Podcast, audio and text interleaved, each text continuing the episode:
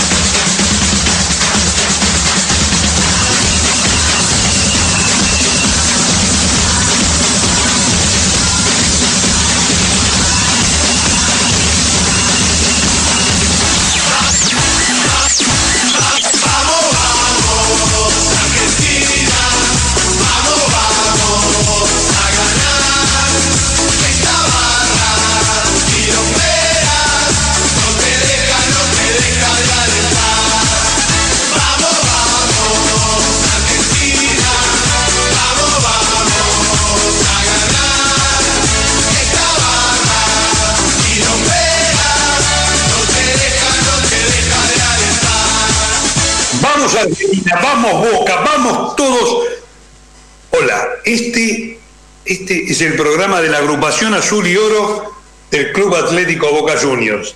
Es de Boca desde la cuna. Y hoy arrancamos con Vamos, vamos a Argentina, clasificados ya para el Mundial de Qatar de noviembre-diciembre.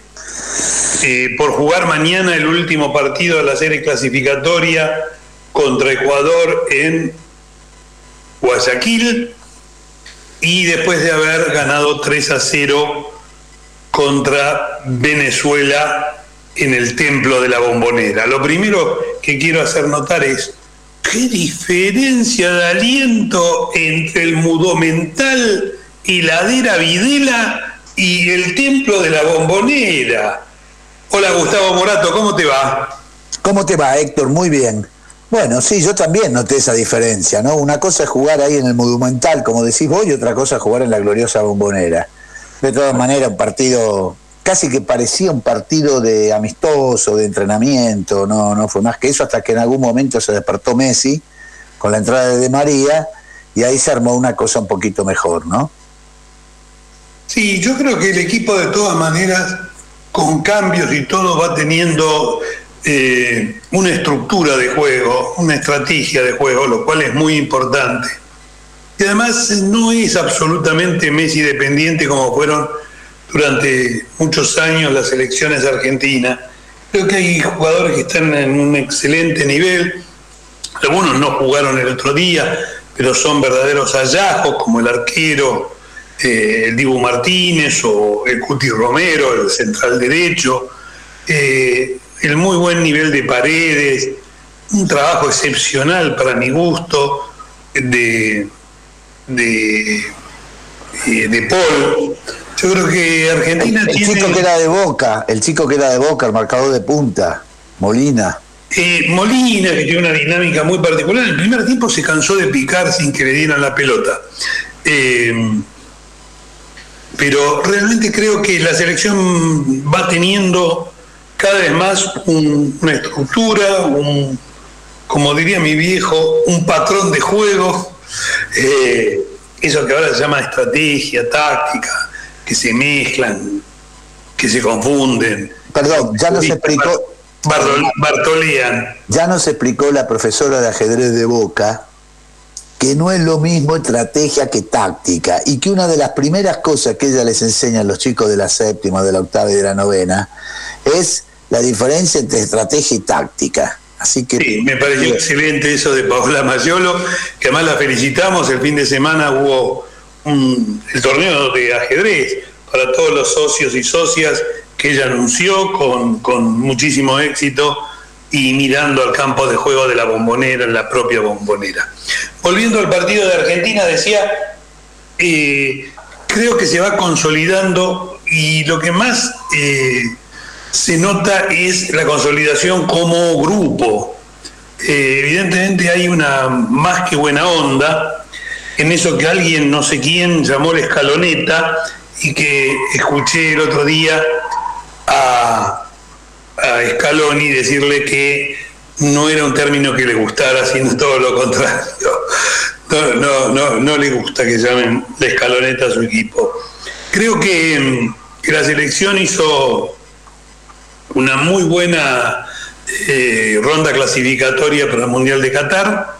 eh, tiene las limitaciones que tiene jugar en noviembre, diciembre y no junio, julio como habitualmente. Esto quiere decir que los jugadores van a llegar con eh, no fin de temporada, descanso y 20, 25 días para entrenar con la selección, sino que van a llegar en pleno campeonato y eso va a hacer que eh, haya menos días para jugar para entrenar, mejor dicho, entre los distintos compañeros provenientes además de distintos países para colmo.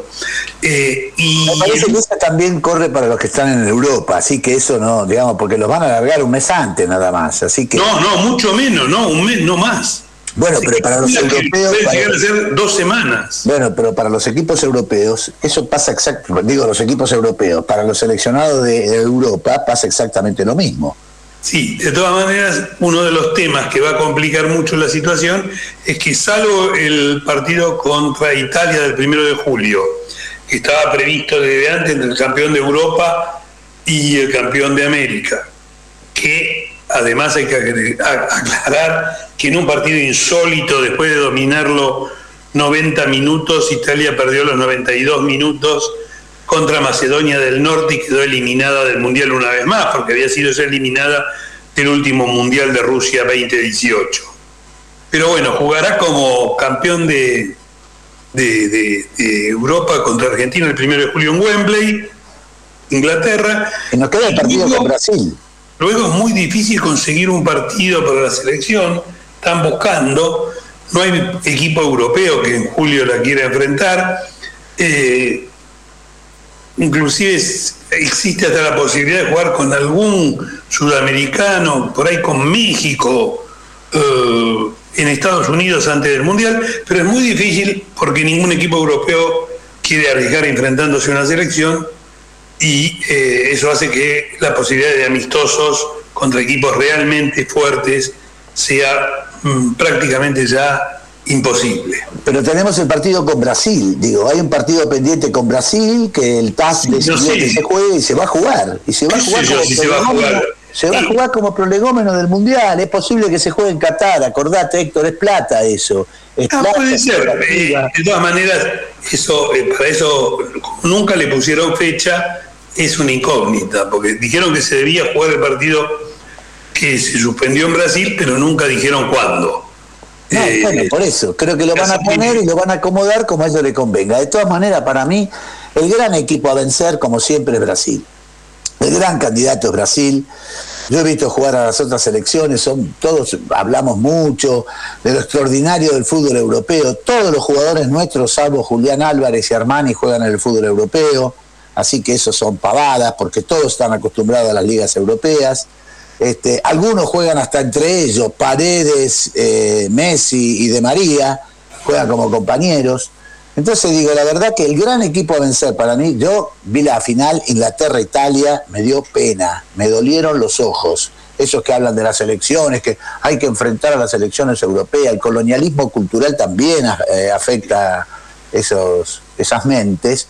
Y a mí me parece que el rival siempre a vencer es Brasil. Yo lo vi jugar a Brasil, vi jugar a los Países Bajos, vi jugar a Dinamarca, vi jugar a Francia, Italia, vi jugar, bueno, Italia ya no se clasificó, y la verdad que me parece que el enemigo sigue siendo Brasil. El mejor fútbol es de Brasil.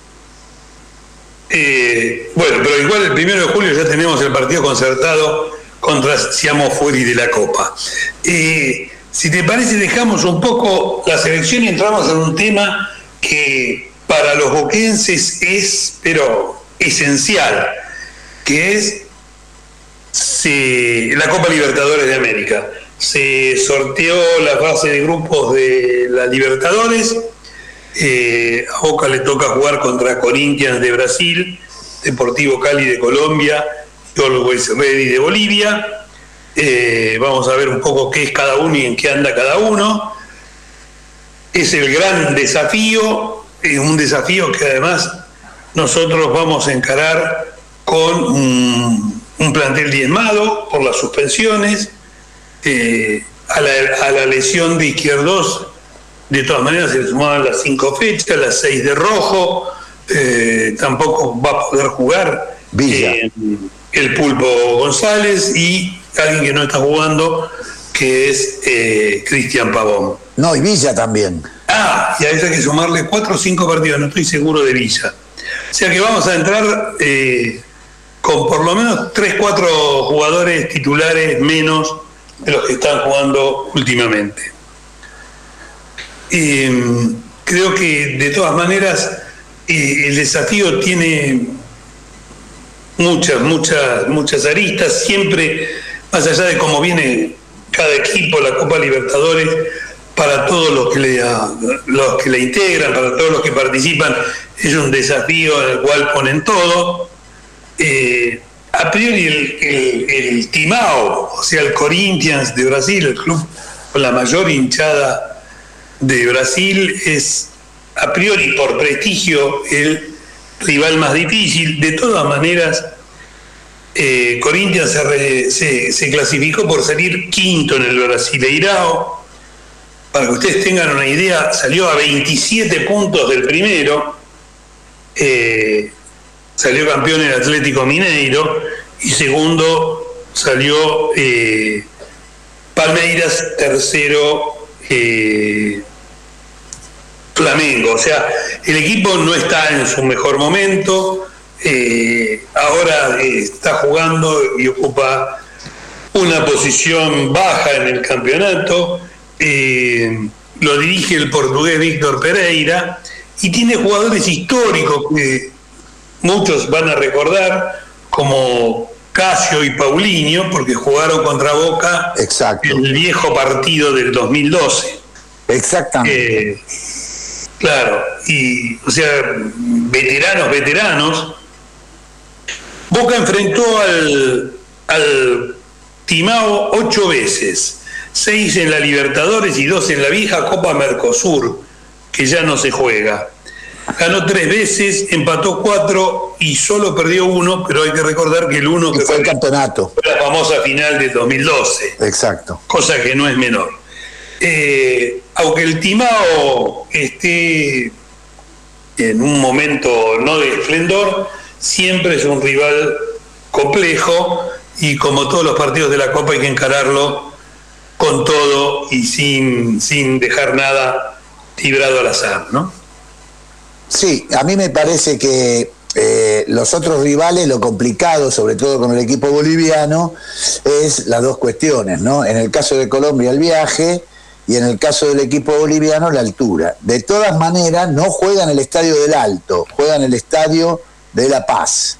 No juega, porque el estadio de Edward Raidis es más alto que la, más alto que La Paz, es en el Alto. La Paz está a 3100 eh, perdón, a 3.600 metros de altura y el alto está a 4.100. Se juega en el Estadio de La Paz.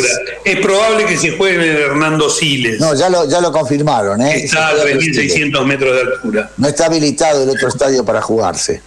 Eh, el Deportivo Cali es un habitué de la Copa Libertadores. Participó 21 veces ya. Eh, ganó el torneo finalización en el 2021 que lo clasificó para esta Copa Hoy, en jugadas 12 fechas de la apertura, se encuentra penúltimo en el campeonato colombiano.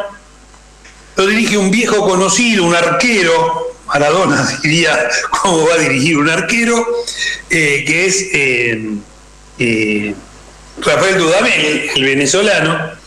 Y entre sus jugadores, los Ceneices nos vamos a encontrar con un viejo conocido que es Guillermo Burdizo. Ah. Que está jugando en, el Deportivo Cali, ya no sé qué, cuántos años tendrá Burdizo, pero no creo que menos de, 34, ¿no? A punto de retirarse debe estar Burdizo, ¿no? Y el otro conocido es Teófilo Gutiérrez, ah.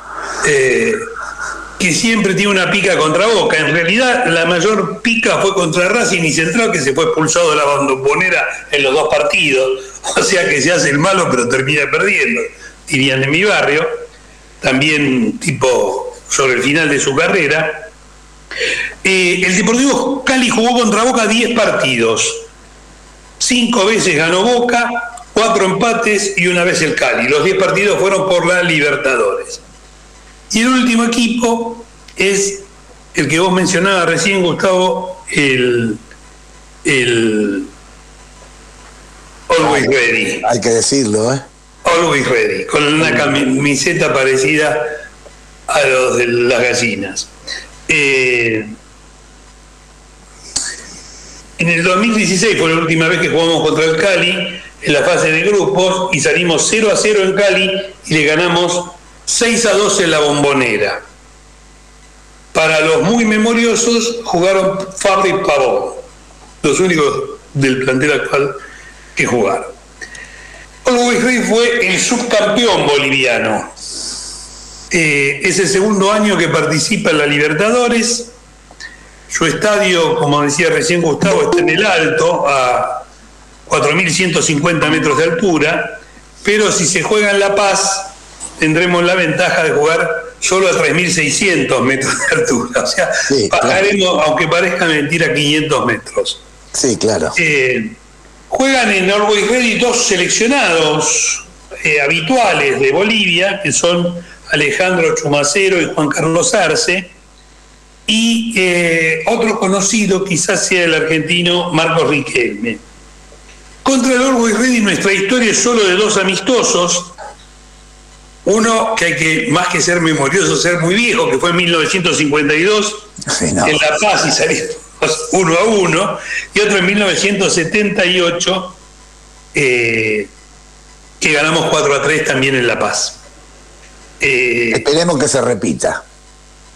Ahora, para que todos estemos atentos, nuestro próximo programa será solo a un día del comienzo de la participación de Boca en la Libertadores, porque el 5 de abril, o sea, el, no, mañana, sino el siguiente martes, Boca debuta en la Libertadores contra Deportivo Cali en, eh, en Colombia como visitante. Y si nosotros vemos la cantidad de partidos que tiene el equipo de aquí en adelante, es realmente delirante. En poco más de un mes juega 10 partidos. Bueno, pero sabés que juega con dos equipos, Héctor. Ah, o con tres o con cuatro. Básicamente con dos porque tenemos todos esos jugadores que no pueden jugar, que ya hemos expresado. Así que la verdad. Pero son pocos, son dos o tres lo que estamos hablando. No, no. El Cali, está, el Cali está lastimado. O sea que los que quedan son Rojo. Rojo, Villa, el Pulpo González. bueno, Pavón no está jugando. Se bueno, tres. Boca tiene la oportunidad de... ¿eh? Tenés que ver las cosas de otro punto de vista. Boca tiene en este momento la oportunidad excepcional de armar dos equipos de fútbol buenos. Esa es la realidad. Entonces tiene que ir alternando con dos muy buenos equipos. no va a ser fácil. de todas maneras, bueno, es muy corta porque se, se realiza prácticamente casi todas las semanas, hay una, una, o dos semanas nomás eh, de, sin, sin partido por la Copa. Eh, el 22 de mayo estaríamos, 26 de mayo contra el Cali de local estaríamos terminando. Eh, no le quiero dar toda la lista de partidos porque se mezclan los partidos de la liga local con el Cali, los tenemos acá, son realmente, pero realmente muchos. Y, de todas maneras vamos a empezar a encarar el camino de lo que es el desafío más grande año a año para Boca, que es el poder llegar a la séptima Libertadores. Escúchame, y el lunes que viene, ahora vamos a, a ir con Fernando, el lunes que viene vamos a tener que estar hablando del debut del VAR ¿Qué? ¿Hay un lugar para tomar algo? No, no, no hay lugar para tomar algo. A partir de esta fecha comienza a regir el famoso bar. Así que vamos a tener que ponernos a las discusiones al día. Que hay una dura discusión en este momento, y hablando del mundialismo, del campeonato mundial, entre Perú y Uruguay, que sostienen que el VAR reaccionó rápidamente y dijo que no era gol, y a todos los efectos, los que lo vimos una, dos, tres y cuatro veces, nos pareció que fue la pelota había entrado entera. Si vos ves la foto del VAR, no entró. Bueno, hoy vi, la, hoy vi la, cámara detenida del VAR y yo te diría que le falta un pedacito así. Y el así que estoy haciendo son 4 o 5 centímetros para que la pelota entre todo. Entró como tres cuartos de pelota en la foto esa. En la foto esa, Perú está haciendo un reclamo porque supone que esa foto es una foto amañado, por lo menos no es la foto que ellos tienen, que es una foto que entró toda la pelota. De todas maneras, hay una sola forma de que eso no pase, que es el chip en la pelota y el reloj del árbitro. Lógico. Bueno, lo es muy opinable. además, lo que tenemos que decir del VAR, y con esto termino el tema porque ya vamos a tener para hablar del VAR seguramente años, ni siquiera días o meses, años, es el VAR no elimina la subjetividad. Claro. Porque lo que yo interpreto como mano que ocupa volumen, eh, lo que yo interpreto, pero no, le pegó y luego, que es en una parte del cuerpo y luego en la mano, no es unívoco, o sea, no todos los árbitros ni todos los árbitros VAR lo entienden de la misma manera, por lo cual ahí hay subjetividad. Como no puede ser de otra manera. Donde no debería haber es, en el, el Sí, en el fuera de juego, lo cual es discutible porque voy a volver a algo que dije ya en los últimos años. En Europa se juega con se transmite en realidad con, con cámaras super slow motion y duplican la cantidad de un partido importante de la Argentina. Duplican la cantidad de cámaras de un partido importante de la Argentina. Yo quiero ver cuando jueguen Patronato contra Sarmiento de Junín, cómo la producción de Disney y sus aliados y TNT me ponen, sé yo, 10 cámaras, por ejemplo, muchachos, muchachos. Después empezamos, si entendiste de perspectiva, si la línea te la tracé, Vamos a tener para bailar, pero. Bueno. Lo hacemos después. Sí, señor, porque ahora tenemos a Fernando Yarzo, que es el responsable del futsal de Boca. Buenas noches, Fernando, ¿cómo estás? Hola, buenas noches, ¿cómo están? Bien, pero vos estás mejor porque no solo ha vuelto el futsal a Boca, ha vuelto el futsal femenino, todo, masculino obviamente, también, sino que además es exitoso. Contanos cómo anda el futsal de Boca, Fernando. Bien, por, por suerte, bien, como vos decís, eh, bueno, la primera competencia del año en lo que es masculino eh, fue la Supercopa, que enfrenta a los mejores equipos de, las cuatro divisiones de, nuestro país, de nuestra de acá de, Buenos Aires, donde podemos salir campeones ahí en, en. Y ahora, bueno, ya, ya comenzando el torneo, el otro día volvimos al Quinquela, tuvimos un resultado importante con, News, pero, pero contentos. Se hizo una, renovación importante eh, justo antes de que arranque la, pandemia. Y bueno, de cinco torneos que hemos disputado, eh, en dos hemos salido campeones, eh, hemos perdido dos finales, hemos perdido una semifinal, así que lo importante es que Boca siempre está, está peleando ahí, ahí arriba. Y como decías, a partir de, de la gestión de, Martín Mendiguren, que es el presidente de Deporte Amateur del club, ustedes lo conocen, eh, volvió al futsal femenino a Boca, eh, eso es más que importante, una disciplina que se había, se había sacado el año 2014, eh, así que ayer estuvimos también presenciando el partido de, las chicas, un nuevo torneo, ya había pasado, disfrutaron un torneo, pero bueno, con, público acostado por la pandemia, ayer ya, ya el Quinquela estuvo, estuvo lleno para ver la victoria de las chicas también es difícil mantener a los jugadores de futsal, ¿no? Y es difícil porque es un, eh, para ser un deporte amateur eh, llegan ofertas, a, los buenos jugadores llegan ofertas de Europa y, ellos al estar profesionalizados, eh, los jugadores por ahí se, se van rápidamente, no, no tenemos nada que para, para, para hacer para, para poder retenerlos, así que bueno, ese es un trabajo que, que tendremos que, ir haciendo con, la comisión de, AFA para, para poder de a poquito ir profesionalizándolo o ver la forma de, que al club le, deje algo a los chicos que, se van afuera. una vez estuvimos acá eh, con Kiki Bakporaki, que después otro día nos contó cómo se iba.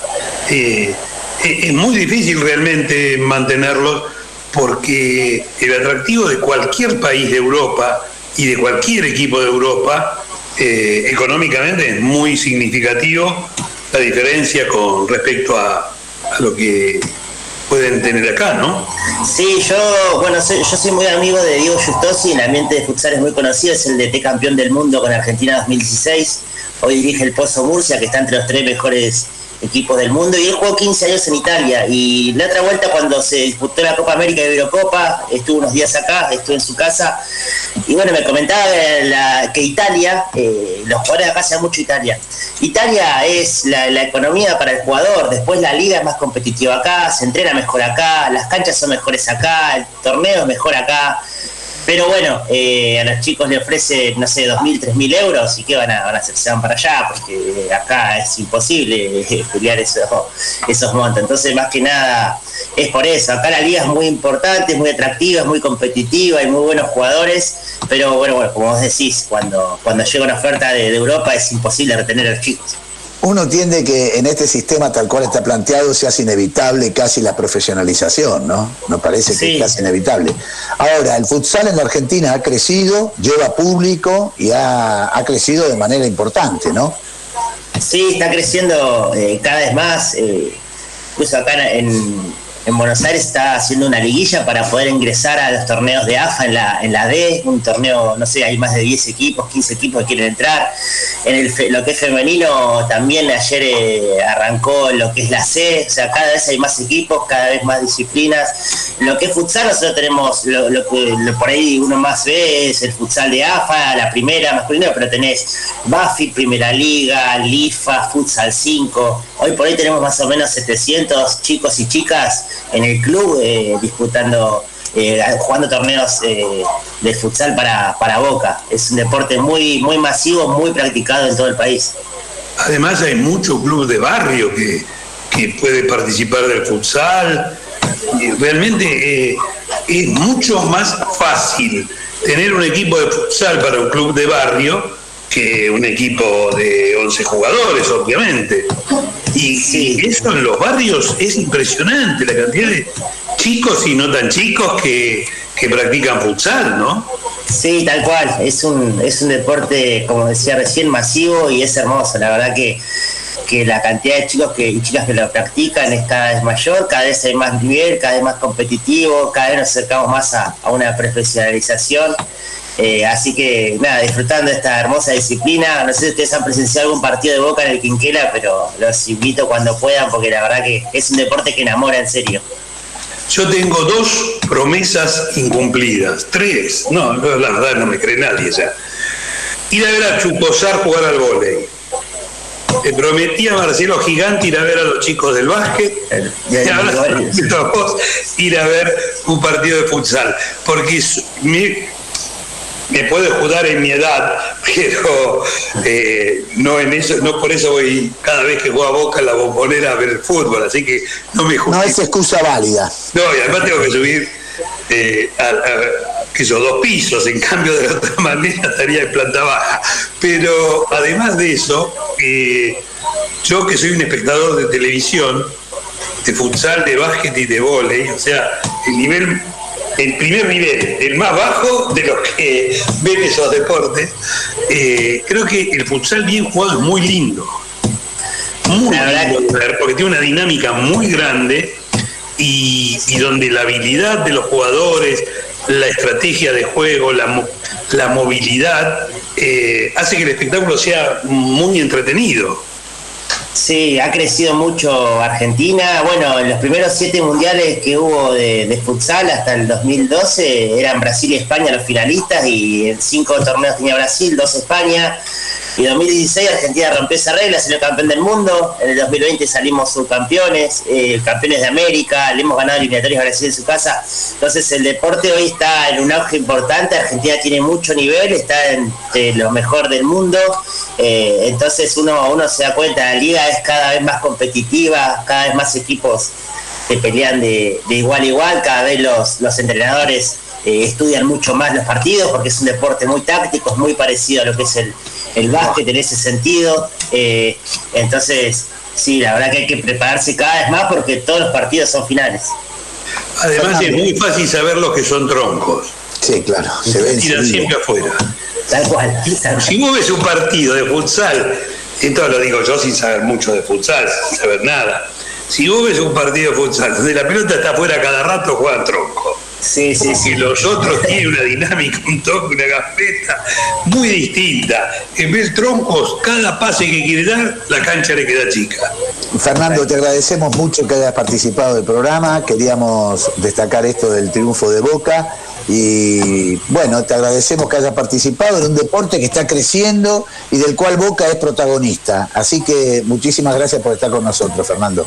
Bueno, muchísimas gracias a ustedes por, eh, por la invitación y bueno, saludos para, para todos los que nos están escuchando, mirando. Un abrazo grande. Vamos a un Una vez corte. en el templo viendo futsal. Sí, señor. Y vamos a un corte y volvemos dentro de un ratito. Muchas gracias. Chao, noches. Radio Rebelde. El futuro es nuestro, el, fu- el futuro es nuestro, el, el- el futuro es nuestro, el, fu- el futuro es nuestro. La radio de todos. En el laberinto.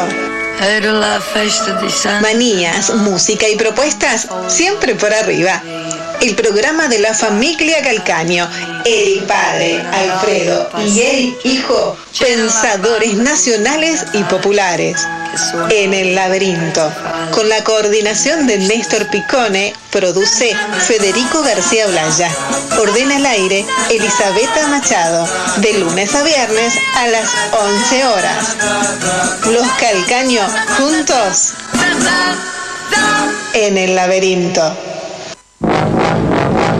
De lunes a viernes a las 7 de la mañana. 7.0, buenos días, Radio Rebelde, una vez más la bienvenida, el punto de partida, la agenda informativa, libre y nunca cautiva, la voz de Luis del Día, Javier Vicente y un equipo de liga, delegan voz esta consigna y derriba, mentiras que tiran miras de la oligarquía, no se la van a llevar de arriba, resistencia, evitando el ablande, que el pueblo sea el soberano que mande, alimentando estas ondas que se expanden, 7.0, despierta la patria grande. Proyecto Cultural Maíz Radio. Un programa argentino e indo-latinoamericano. Entrevistas, poesía, opinión y debate.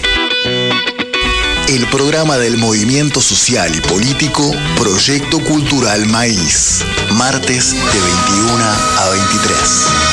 Un programa que cuenta con vos. Radio Rebelde. El futuro es nuestro, el, fu- el futuro es nuestro, el, el- el futuro es nuestro, el, fu- el futuro es nuestro. La radio de todos.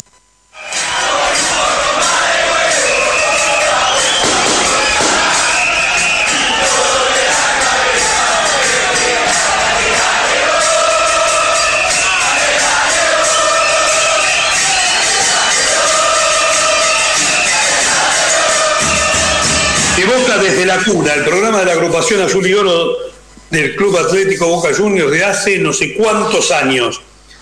Eh, veo acá que ya tenemos en conexión a Alejandro Verga, prosecretario general de- del Club Boca Juniors y además hombre de los derechos humanos. Hola Alejandro, ¿cómo te va? Buenas noches, ¿cómo andan compañeros? Un placer charlar con ustedes, ¿eh? Eh, nosotros muy contentos de tenerte y además, para entrar directamente al grano, después podemos seguir conversando de tantas cosas como pueden hablar los hinchas de boca. Y contanos un poco qué fue esto del socio número 30.000, eh, esta vuelta, esta recuperación de la identidad Ceneice de verdad, que creo que los últimos dos años paso a paso, hecho a hecho, se va verificando y creo que una de las tantas deudas que tenemos con, con los socios y que en la medida que va pasando el tiempo se van, se van cumpliendo, es esto del carnet 30.000, ¿no? el, el socio número 30.000. Bueno, bueno, vos lo explicaste un poquito, ¿no? Este club desgraciadamente estuvo en silencio. En derechos humanos el silencio es complicidad. No nos, no representaba a los socios de Boca, eh, que entendemos que Boca no es solamente un club de fútbol, sino seríamos hinchas de Boca de 5 a 7 los, los domingos o el ratito que juegue Boca. Boca entendemos que es una manera de ver la vida en general. Un club arraigado en un barrio popular, con una regambre cultural y deportiva fuerte, con algo para decir en la sociedad. Boca es un, es un, actor importantísimo en nuestra sociedad Entonces, darle a Boca el rol de únicamente un club de fútbol es rebajarlo. Boca está construido de seres humanos que le pasan lo que nos pasó a los argentinos en los últimos años, sobre todo ya que estamos hablando de la dictadura, ya que estamos en el mes de la memoria. Bueno, lo ha transitado por nuestras vidas, más allá de historias personales de cada uno, que las tenemos, no ha transitado la tragedia de, del genocidio, del golpe de Estado, y por supuesto Boca no fue ajeno a ese a ese horror, a esa noche, a esa larga oscura noche que tuvimos que soportar los argentinos. Y bueno, en ese sentido Boca tiene para decir, Messi no tiene para decir Boca, tiene para gritar, como hacemos nosotros, gritamos un gol, gritamos a una alentada de nuestro equipo y también gritamos cuando, cuando se vulnera un derecho de un argentino de un hincha de Boca en este caso. Entonces nosotros quisimos reparar desde que estamos en el club, en 2019, quisimos reparar en parte y recuperar ese silencio que tuvieron autoridades que no representaban, por lo menos a mí como hincha de Boca, tengo 63 años de socio de Boca, algo puedo decir de mi club y de mi identidad. Entonces este, comenzamos de a poquito la, a formar un pequeño grupo de, una comisión de derechos humanos y a ver qué podíamos hacer. Y bueno, y empezamos a reparar a partir de, en un momento pusimos, plantamos un jacarandá, plantamos una plaqueta conmemorativa, ahí en las piletas del club, vinieron los organismos, a, quien tengo acceso por mi militancia también, y luego dimos, eh, buscamos el antecedente de Boca y dimos con la con la, el acta que había propuesto como socios honorarios a varios genocidas como el Eduardo Emilio Macera y otros militares como López Sofrán, como Lanús y demás, dimos de baja eso, esa acta. Eso lo hizo Armando en el 72. Nombró prácticamente a todos los ministros, más Milico, todo lo que encontró de la dictadura de esa época, lo nombró socio honorario de Boca, ¿no? Claro, era porque habían colaborado de alguna manera en la dando materiales para la, ciudad deportiva y demás.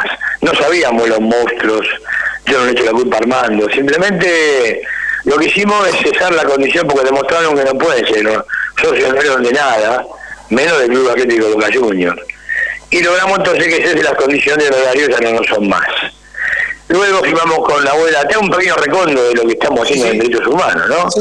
Luego firmamos con la abuela junto con River un, un convenio no nos olvidemos que falta recuperar más de 300 nietos. Si las cuentas no me dan mal, eh, somos la mitad más uno, o sea que más de 150 de esos nietos que aún nos faltan deben ser bosteros, como nosotros. Y entonces dijimos que Boca podía hacer algo importante con respecto a eso, mover algún, alguna, algún ingrediente en la cabeza que lo hagan pensar, son 150 bosteros que deben estar viviendo a partir de una mentira debe estar construyendo su vida a partir de una gran mentira. Y es tremendo pensar solamente en eso, ¿no? Entonces, este, bueno, hicimos el comité con junto con abuelas e hicimos también una charla con Estela de Carlotto, una excepcional mujer a quien he conocido, y bueno, el Salón Filiberto fue una charla muy emotiva, mucha gente con, con el corazón en la boca, como nos gusta a nosotros, y en algo que no me voy a olvidar jamás. Y, y este 24, este 26 de marzo, reparamos a siete familias de siete socios desaparecidos, que claro que debe haber más. Pasa que los archivos cuesta encontrar, pero vamos a encontrar más y vamos a reparar todo lo que tengamos que reparar mientras estemos en el club. Se devolvió, eh, también se le declaró, se dio el carnet de número 30.000 a cada familia que muy muy emocionado nos agradeció y, y tuvimos una jornada donde estuvieron, por ejemplo, abuelas, madres, Lita Buitano, Graciela Lais, eh, Victoria Montenegro, eh, y bueno, personalidades de la, de la política, de la cultura y de los derechos humanos, ¿cierto?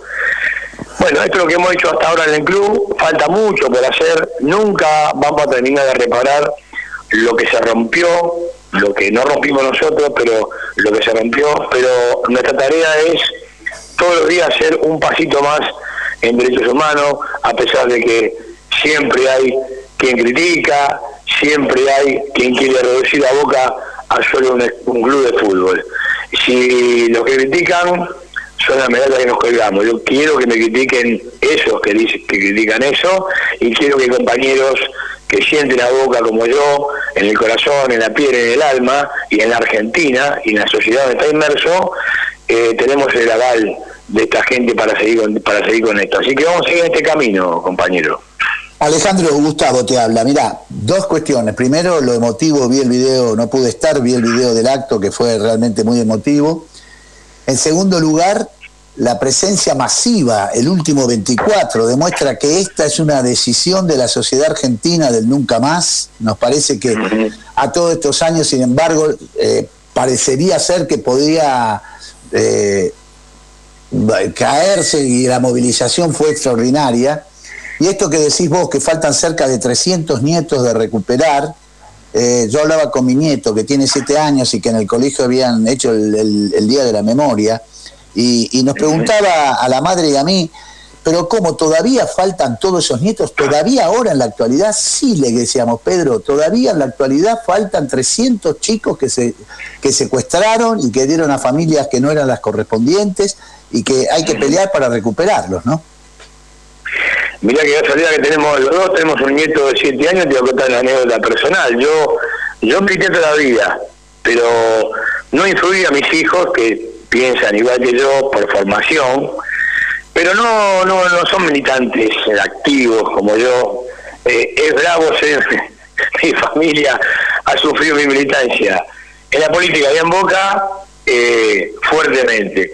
Y el día 24 yo estaba ahí en la plaza justamente y me manda una foto de mi hijo, de mi nieto también de 7 años, marchando en la, en la marcha de acá, de Mar del Plata, con una pancarta de una desaparecida.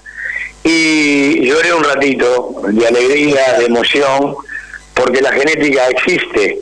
Por eso vamos a apelar a la genética para encontrar a los 300 que faltan, porque algo en su genética, en su cabeza, a esa gente les debe estar haciendo ruido. Hay que seguir el ruido. Nosotros como bosteros seguimos el ruido y para encontrar la verdad, ¿no es cierto? Así que mira qué, qué coincidencia, los dos tenemos un nieto de 7 años y te conté esta anécdota personal que me conmovió el día 24, que también estuve en la plaza, me encontré con mucha gente querida, entre ellos con los chicos de Boca Pueblo, que siempre están, con otros colores, de Boca, en fin. Y bueno, compartí, sí, fue una jornada maravillosa. Yo hice muchas plazas y esta me pareció una, una plaza especial por el contexto del país que estamos viviendo, y porque si algo hay un consenso en la sociedad es que nunca más tenemos que repetir la historia que nos pasó y creo que en eso la sociedad argentina ha crecido mucho en eso. Nos faltará otras cosas, pero si hay un consenso a nivel sociedad es que nunca más el golpe de Estado, nunca más la violencia, nunca más el robo de bebé, nunca más salir a gente de un avión a un rival político, nunca más a desaparecer, a robarse propiedades, a robarse vidas, a bueno, a todos los, vejámenes de los verdugos que a pesar de todo eso no nos han vencido todavía. Mira, si hay algo que me faltaba nada más para que ya mi admiración sea inconmensurable por Lita Boitano, es verla con la camiseta de boca y esa foto con Ameal. Realmente con eso, yo ya no sé qué más, pero creo que eso hace 100 barra 100, no me cabe más. Eh, era ya como un exceso. Eh, es una bostera divina, es una fanática. Vos sabés que yo la invité a la cancha, vino, vino, vine que partido le ganamos a los a los santiagueños 8 a 1 en la cancha de Boca, que fue el último, fue una locura. Sí. Bueno, él había estado el día anterior en la casa de gobierno, no me acuerdo qué acto había, pues estuvo en la casa de gobierno con, con el presidente y la vicepresidenta, bailando ahí, yo digo, yo digo, esta no va a venir a la cancha hoy. Vino a la cancha y no la podíamos sacar. La llevamos al ascensor de vuelta después de tres horas y, escuchó la canción de Maradona y pidió volver para bailar la canción de Maradona ahí en el palco. Es un monstruo de mujer. Sí, es increíble que la fuerza que tiene, la alegría militante que tiene y eso nos marca el camino, ¿no? Totalmente, Sí, estamos diciendo los dos el tema de nuestros nietos, ¿no? Este que también a mí en la marcha hay un video de él diciendo este ahora y siempre con los dos, realmente conmocionante y o sea que unimos dos tres generaciones, ¿no? Lita y nuestros nietos. O sea que la memoria está viva en la Argentina, eso es lo importante, ¿no? No me cabe duda. ¿no? Nosotros nos compete hoy Boca, pero obviamente Boca, como te decía antes, toda la sociedad, somos parte de la sociedad que ha sufrido estas cosas, que ha sido víctima eh, con sus errores nuestros también, porque todos tenemos parte de error acá. Pero ya te digo, el consenso de la sociedad justamente es esto nunca más. Después podemos discutir, pelearnos, discutir, como hacemos en Boca nosotros, ¿viste? Eh, no te gusta tal jugador y somos compañeros, vamos a tomar una cerveza y nos peleamos porque no le gusta el jugador, no nos gusta el técnico, no nos gusta esta política del club. Todo eso es válido, la discusión, es más, Boca, nuestro presidente siempre dice algo que yo eh, lo tomé como propio.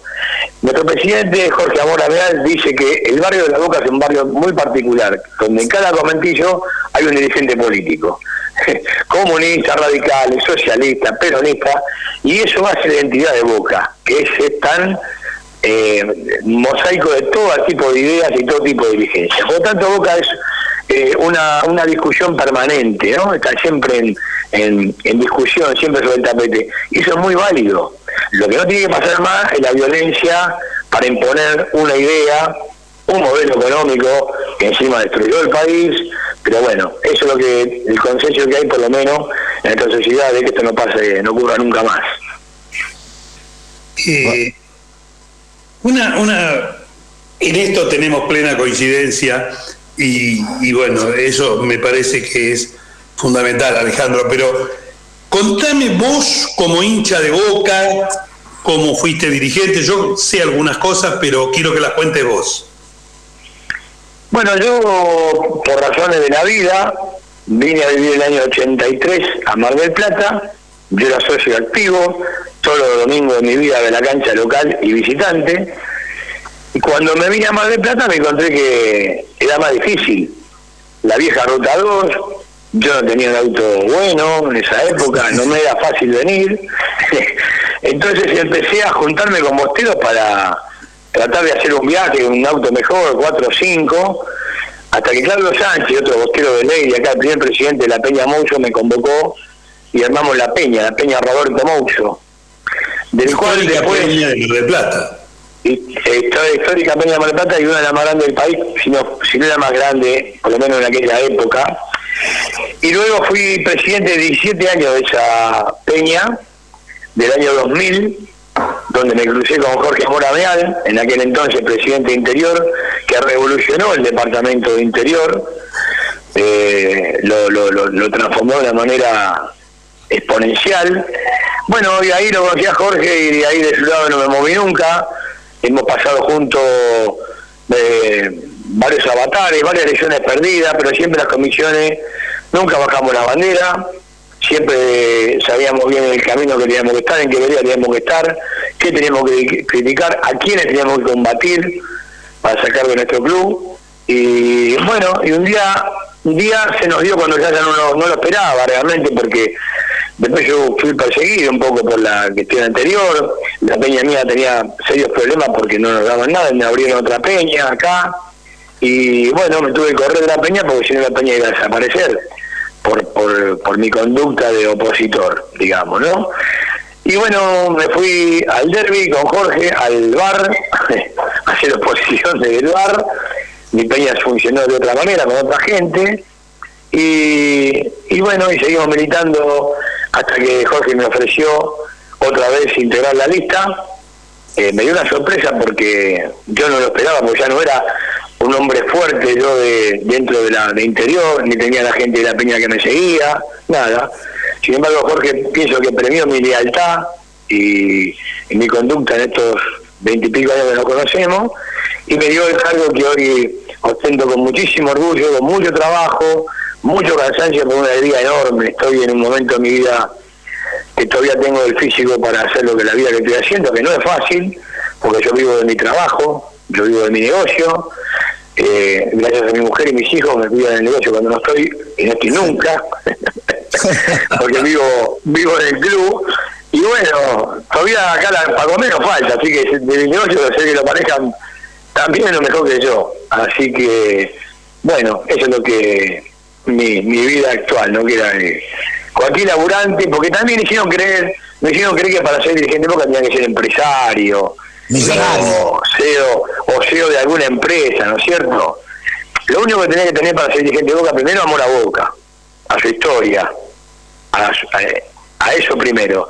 Después, obviamente, las cuentas del club nosotros tenemos un contador, un tesorero que sabe muy bien cómo, cómo acomodar las cuentas del club. Yo no me dedico a eso. Yo lo que me dedico a, a, la historia de Boca, no, no pisotearla, la bandera que siempre tuvo Boca en cuanto a lo que te decía esa ciudad, que no la pisoteen, estar con, con mis compañeros de comisión directiva tirando siempre el mismo carro para un mismo lugar, que hacer el, a Boca cada día más grande, más enorme, más consolidado, no solo en lo económico, en lo institucional, que tengamos de frente que tuvimos este electoral, que, que nuestros compañeros estemos juntos, que tengamos las mismas eh, metas, como ustedes eh, ustedes son de otra agrupación, que no son de Junto por Boca, y comparten plenamente esto que hacemos en derechos humanos, esto nos, nos hermana, nos aúna, tenemos cosas en común para, para transitar. Compartimos mucho más que eso, te digo, ¿eh?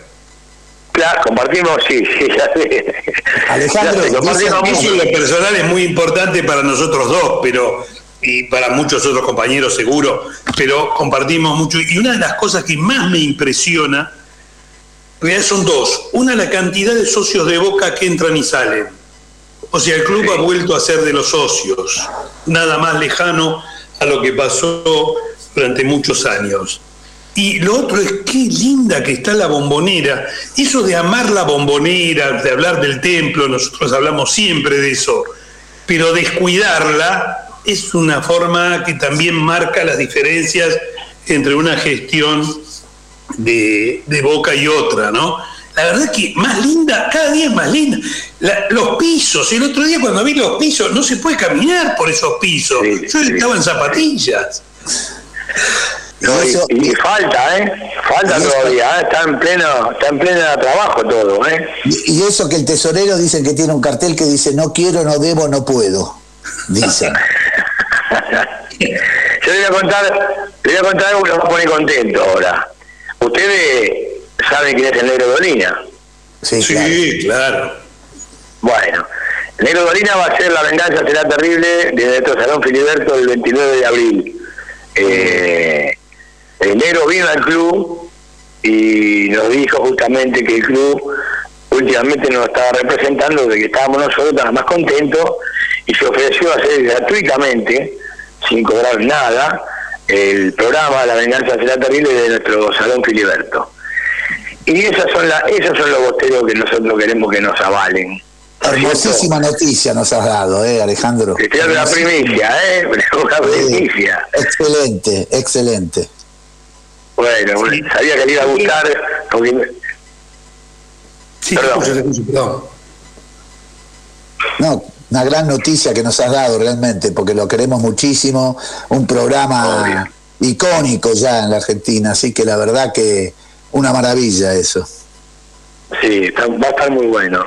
También tengo el, el por ejemplo, el sábado, el viernes vamos a hacer una pequeña, una pequeña obra de teatro con la gente de cultura, con el departamento de cultura, que es buenísimo, el departamento de cultura de Boca. Están remando mucho, gente.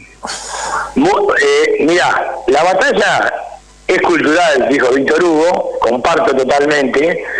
Eh, nosotros perdimos algunas batallas en nuestra generación, ¿sabía a qué me refiero? Hay que dar la pelea en la cultura, hay que dar la pelea en la cultura y Boca tiene mucho para... Boca es un barrio, yo los días que estoy solo, que no está mi familia, estoy en la Boca, yo no voy al Teatro Brown, voy a ver al Quinteto Negro de la Boca, voy a ver a Bidú. Hay una movida cultural en la Boca que es impresionante. la cultura de la Boca nos representa, compañeros. Y yo, bueno, el, el viernes vamos a hacer por, el tema Malvinas y a través de una canción del Negro Heredia, a quien también contacté y le conté lo que íbamos a hacer y le encantó, otro bostero de ley, otro bostero con quien tengo contacto permanente, otro bostero que respalda porque ha sido transitada su vida por, por los derechos humanos y demás. Yo le mando todo lo que hicimos con Lita y con Estela, le mando al negro a Víctor y a Bala y te pone contento y agradece. Bueno, de una canción de él que se llama Previctoria de Malvinas, el Departamento de Cultura hizo una pequeña obra de teatro con alumnos estudian teatro en la Boca gratis, gratis. Boca da clase de teatro a sus socios gratuitamente, ¿no es cierto? Es una cosa que tenemos que comunicar que antes no se hacían, antes de que pagar hacer cursos de todo tipo. Boca todo lo que da Boca a sus socios gratuitamente. Con lo cual pueden acceder chicos al teatro de chicos que antes no podían acceder por una cuestión económica, ¿no es cierto? Eso es estar cerca de la gente, cerca del barrio y, representarlo, ¿no? Les cuento esas cosas porque sé que a ustedes les gusta esto, que van a bailar, y que van a poner contento y yo quiero con mis interlocutores, bueno, tirarles buena noticia que lo que lo hagan, que lo acomodan un poco, ¿no? No te quepa ninguna duda que lo vamos a hacer. Estamos orgullosos de esto. Eh, para nosotros también Boca es identidad. Y la identidad se manifiesta en estas cosas, este, en la solidaridad, en el acompañar. Así que obviamente que lo vamos a difundir y que la verdad que te queremos agradecer muchísimo este, este rato que estamos con vos, porque para nosotros es muy importante, porque tenemos la misma idea de Boca, Alejandro. Tenemos una idea de un club de fútbol pero una institución enclavada en un barrio popular que puede dar respuesta a estas cuestiones. Así que te agradecemos muchísimo que hayas, hayas estado con nosotros, Ale. No, para mí fue un placer y hablar de Boca siempre es una, una es algo que me, puede ser Boca 24 por 7, eso tengo muy claro desde que estoy en 2019 y, y me encanta que sea así. Le mando un gran cariño, gracias por considerar que yo podía decirle algo más al programa, en aportarle algo y a las órdenes de ustedes para siempre. Un abrazo, Alejandro. Muchísimas gracias. Enorme abrazo. Bueno, eh, Pero está para irse, está para jugar con Arsenal el, el, sábado y además se pasó del domingo al sábado porque jugamos sábado 21 a 30 en el Templo de la Bombonera y después, y después festejamos el cumpleaños de Boca, 117. Un abrazo a todos. Chao, nos vamos. Boca, yo te amo. Siempre te sigo a todos lados de corazón. Pongamos huevo, porque Boca lo queremos. Y es mi amor que por mujer Boca es un sentimiento de corazón. Pongamos huevo, porque